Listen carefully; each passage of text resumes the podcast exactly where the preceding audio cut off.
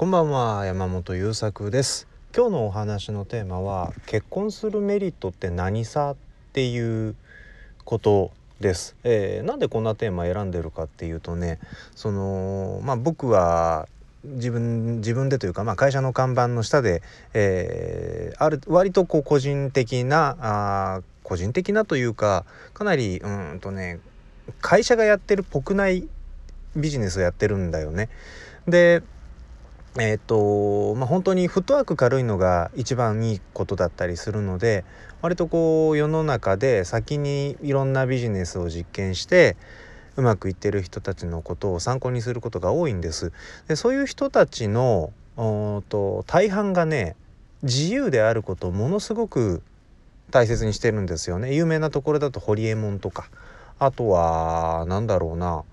ひろゆきさんはあんまりなんかビジネスの話ってしてないイメージがあるんだけどあと、まあ、最近私がハマってるのは岡田敏夫さんとか。えー、とあと学さんシンガポールだかマレーシアだか行ってる人、えー、とか。割とねうん何てやるんだろう。独身の人独身で居続けることを選んでいることが多い。あるいは結婚をするんだけれど自分の時間や、えー、生き方っていうことを相手に合わせないでいい、えー、そかなりのえーと、かなりの尊重し合えるパートナーを選んでいるっていう人がすごく多いんですよね。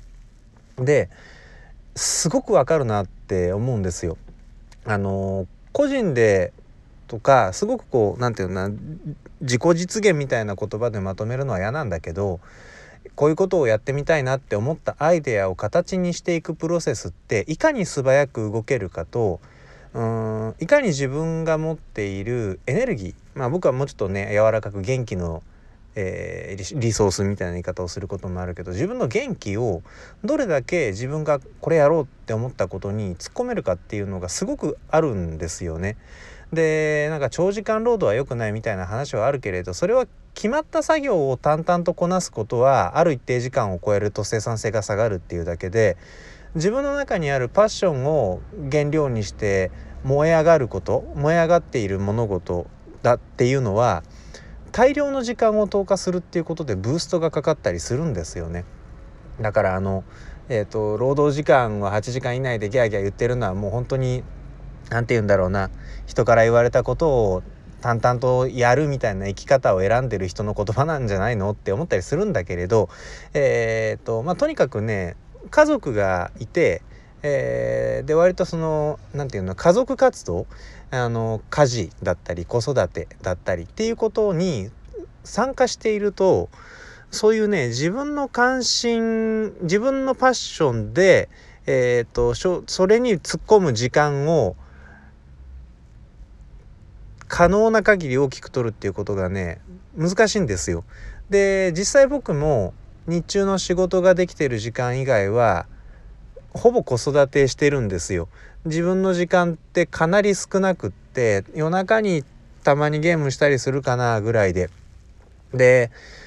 そういう生活をしてると、ね、ものすごくもどかしくなることがある。えー、っとああいうことしたいのにとか今の時間を仕事に使えたらあんなこともこれぐらい進むのにとかっていうのはものすごいもどかしい瞬間っていうのはあるんです。でもじゃあなんで家族という仕組みもうもはや時代遅れとさえ言われている家族という仕組みを積極的に選んでるかっていうと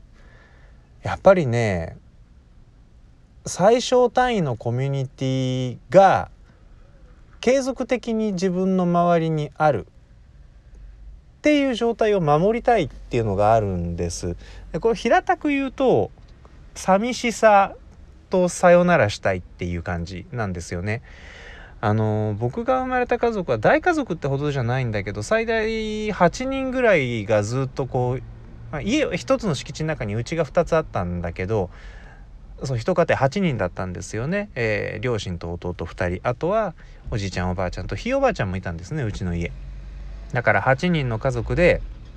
えー、ご飯食べたりどっか出かけたりということが多かったんです。だからね周りが人がいるっていうことがすごく当たり前なんですよ。でまあこれは関係ないかもしれないんだけど近くに人がいるとね僕サボらないんですよね。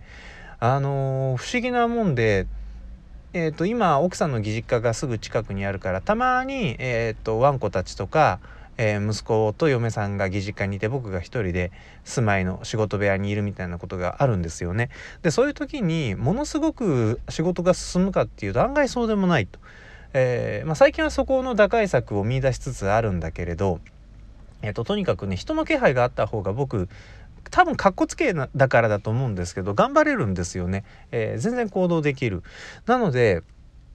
寂しさとまあ、半永久的にっていうほどでもないけれど少なくとも、えーと、中期的には寂しさとお別れができる。でえーと、何か自分が行動を起こすぞっていう時になんとなく誰かの目を気にすることで自分の行動力が上がる。この2つが僕が思っているその結婚して家庭を持って、えー、家族活動に参加するというコストを払い続けるメリットなんじゃないかなって思うのね。でこれね結婚してみたから分かったんだよね。あのあんまりうち子供作る予定なかったので実はね、えー、ワンコが2頭いて奥さんと僕が好きに過ごしてるだから30半ばぐらいで今の子供ができたからそれまで全然なんかもうなんか事件があって作ろうってことになったわけではないんだけどとにかく僕と奥さんあと犬が2頭いるっていうすごいねフットワークの軽い家族だったんですよ。でそれで十分だったんだけど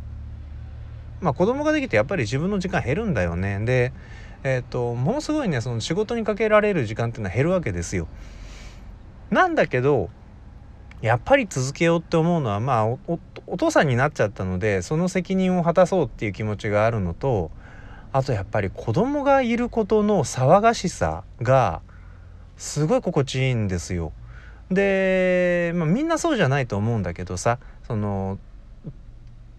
えーとひどい言い方なんだけど家族って捨てられるじゃん。で家族作ってやっぱり俺ダメだと思って捨てるっていう選択肢は全然ありだと思うの。で捨てるというか、まあ、距離を置くとかね、えーと、どういう対処にするのかはそれぞれが平和に平和に終わっていく道を選べばいいと思うんだけどでも家族を作らないという選択をし続ける限り家族を作るということで得られる世界見える世界っていうのにはいけないんですよ。でまあできてしまうとね結構不可逆的だっていうのは多少あるんだけどなんかでも僕はその自分がやりたいなって思ったことに十分に時間を投資できないことへのもどかしさはありながらも奥さんとの関係の中でコミュニケーションを考えてみたり息子の成長を見ながらあ人ってこんな風にものを覚えていくんだっていうことに感動してみたり騒がしい生活の音だったり予定に揉まれることで一人じゃないなっていうことを肌で感じ続けられてるっていうのは結婚して子供作ってよかったなって思うすごく大きいところです。えー、ということでなんかこれを聞いてねその家族を作るかどうかで迷ってるかどうかっていう話ではないんだけどなんか、えー、話しておきたかったのでここに言葉にして置いておきます。聞いてくださってありがとうございました。また次回。